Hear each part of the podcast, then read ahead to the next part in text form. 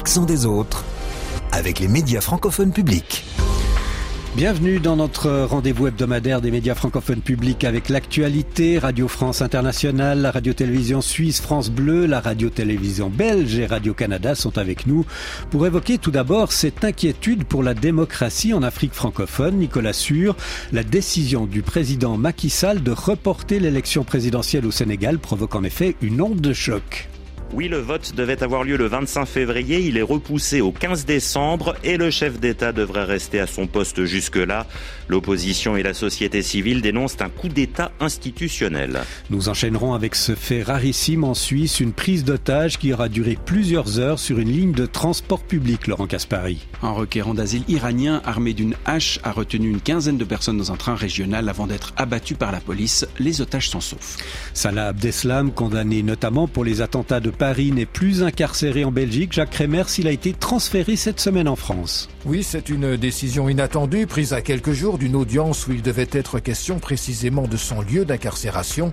Pour les autorités belges, il n'y avait plus de moyens légaux pour s'opposer à la demande de la France. Et en France, précisément dans le Nord-Pas-de-Calais, les sinistrés des crues de novembre et janvier retrouvent enfin un logement provisoire dans un nouveau village de Mobilhome. Bien mieux que rien pour Sylvie. On n'aurait pas eu de maison parce qu'il n'y en a plus malheureusement. C'est pas grand, hein, mais pour moi c'est un palace quoi. On pouvait pas m'offrir mieux. Enfin, au Canada, Fanny Sanson, le gouvernement Trudeau s'attaque au vol de voitures. Oui, la statistique est frappante. Une voiture est volée toutes les six minutes au pays. Ottawa a donc tenu hier un tout premier sommet national qui a réuni policiers, élus et assureurs pour lutter contre ce fléau. Tels sont les titres de cette semaine. C'est donc une première dans l'histoire politique du Sénégal. L'élection présidentielle n'aura pas lieu à la date prévue. À la veille de l'ouverture de la campagne électorale, le président Macky Sall, qui répète ne pas vouloir se représenter, a décidé de reporter le scrutin. Avant de vous retrouver, Nicolas, on écoute cette annonce présidentielle. J'ai signé le décret abrogeant le décret portant convocation du corps électoral. J'engagerai un dialogue national ouvert afin de réunir les conditions d'une élection libre, transparente et inclusive. Une annonce, Nicolas, qui a donc pris tout le monde de court. Oui, coup de tonnerre samedi dernier. Macky Sall justifie sa décision par le conflit qui a éclaté entre l'Assemblée nationale et le Conseil constitutionnel chargé de valider le scrutin. Deux de ses membres sont accusés de corruption et une commission d'enquête parlementaire a été créée. Vive réaction aussitôt dans la rue où des incidents éclatent. Dans l'opposition, on dénonce un coup d'État institutionnel. Lundi soir, l'Assemblée nationale se réunit pour voter une loi reportant formellement le scrutin au 15 décembre. La séance est chaotique. Les députés qui s'opposent au vote sont sortis par les gendarmes. Parmi eux, Tierno Alassane Sall, qui était candidat à la présidentielle. Le président de la République se trompe s'il croit qu'il va pouvoir gérer le pays qui est exsangue à coup de répression. Ce n'est pas possible. Et nous craignons le pire parce que la limite rouge que n'osait franchir aucun président et qui permettait de redonner l'espoir par une alternance démocratique, cette ligne rouge a été franchie. Ce report sans précédent de l'élection présidentielle provoque aussi de sérieuses inquiétudes dans la communauté internationale.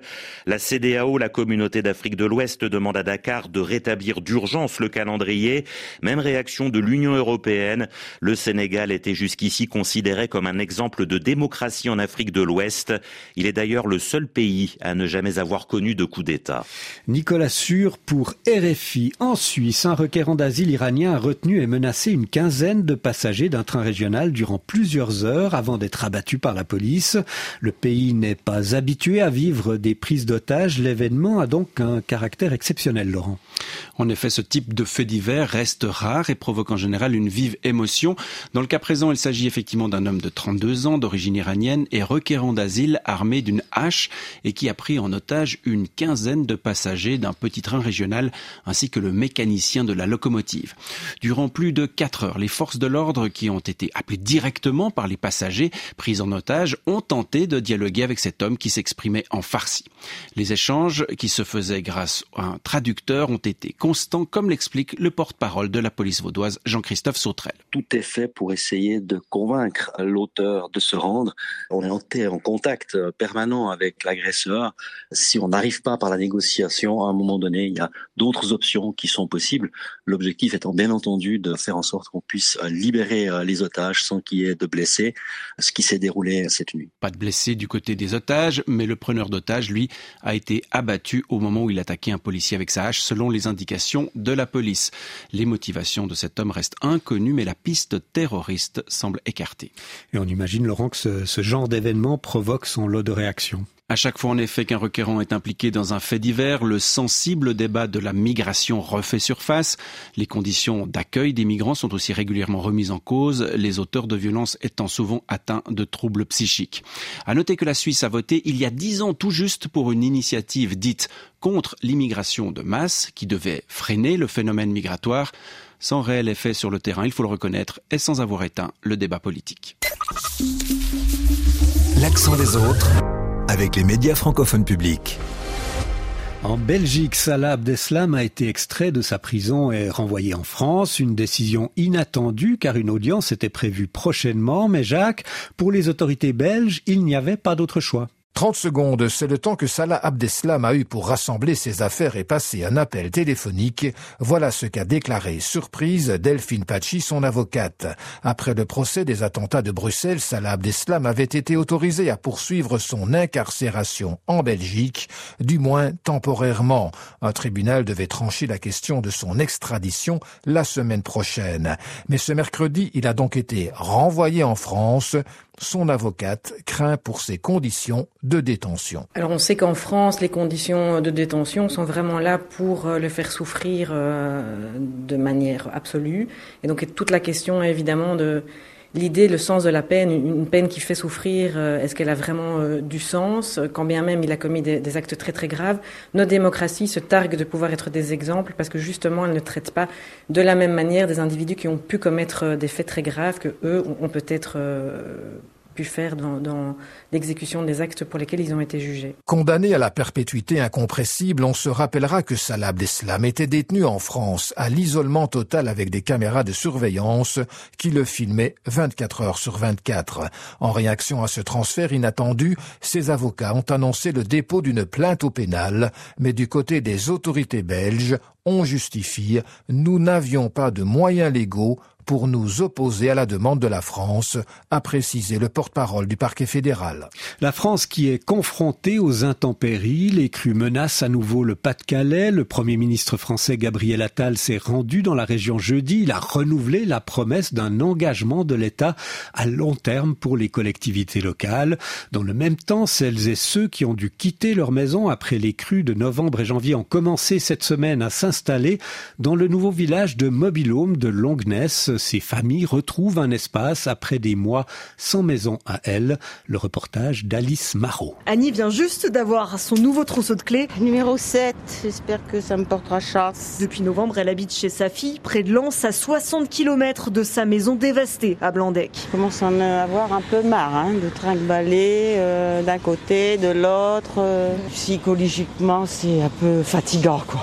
Puis bon, un peu chacun euh, son intimité, quoi, hein, aussi bien pour mes enfants que pour moi, quoi. À deux bungalows de là, elle retrouve une de ses anciennes voisines, Sylvie. Elle décharge sa voiture chargée à bloc. Là, j'apporte ma déco au fur et à mesure, un petit peu de nourriture, de vaisselle et puis m'installer euh, tout doucement. Le bungalow fait 35 mètres carrés, deux chambres, une pièce à vivre et loyer pris en charge par les assurances pour au moins six mois. On n'aurait pas eu de maison parce qu'il n'y en a plus malheureusement.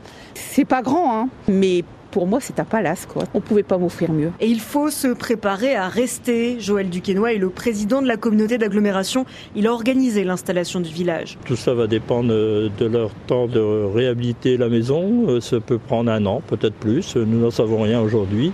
Nous allons arriver sur le printemps assez rapidement, j'espère, pour leur donner aussi des conditions de vie plus agréables. À terme, 30 bungalows peuvent être installés sur ce terrain.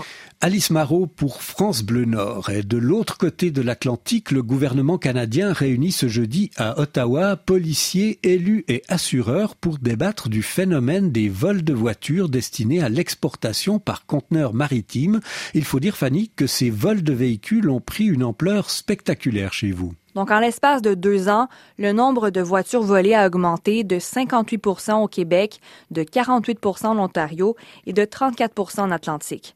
Depuis le début de l'année, il y a déjà plus de 200 véhicules qui ont été volés. L'an dernier, c'est plus de 1800 véhicules. Les chiffres se situent au-dessus de 1000 depuis 2020, alors qu'en 2019, un peu plus de 700 véhicules ont été volés. C'est donc une augmentation fulgurante. Et dans ce cadre, dans le cadre de ce sommet, le gouvernement Trudeau a présenté de nouvelles mesures de lutte. D'abord, Ottawa a annoncé un investissement additionnel de 28 millions de dollars. Les fonds permettront à l'Agence des services frontaliers du Canada d'augmenter sa présence dans les ports et d'améliorer les techniques de recherche des conteneurs. Donc, donner plus de ressources et aussi se doter de meilleurs outils pour intercepter les véhicules avant qu'ils ne quittent le pays pour être vendus à l'étranger. Mais selon Jacques Lamontagne, qui est directeur des enquêtes chez Equity Association, qui est un organisme de lutte contre les crimes d'assurance, le travail s'annonce ardu. Sachant très bien a 600 000 conteneurs qui sont exportés à partir du port de Montréal, dont une cinquantaine de mille qui contiennent des véhicules, pour la majorité légalement exportés à l'extérieur du pays. On va voir que c'est des véhicules à l'intérieur des conteneurs.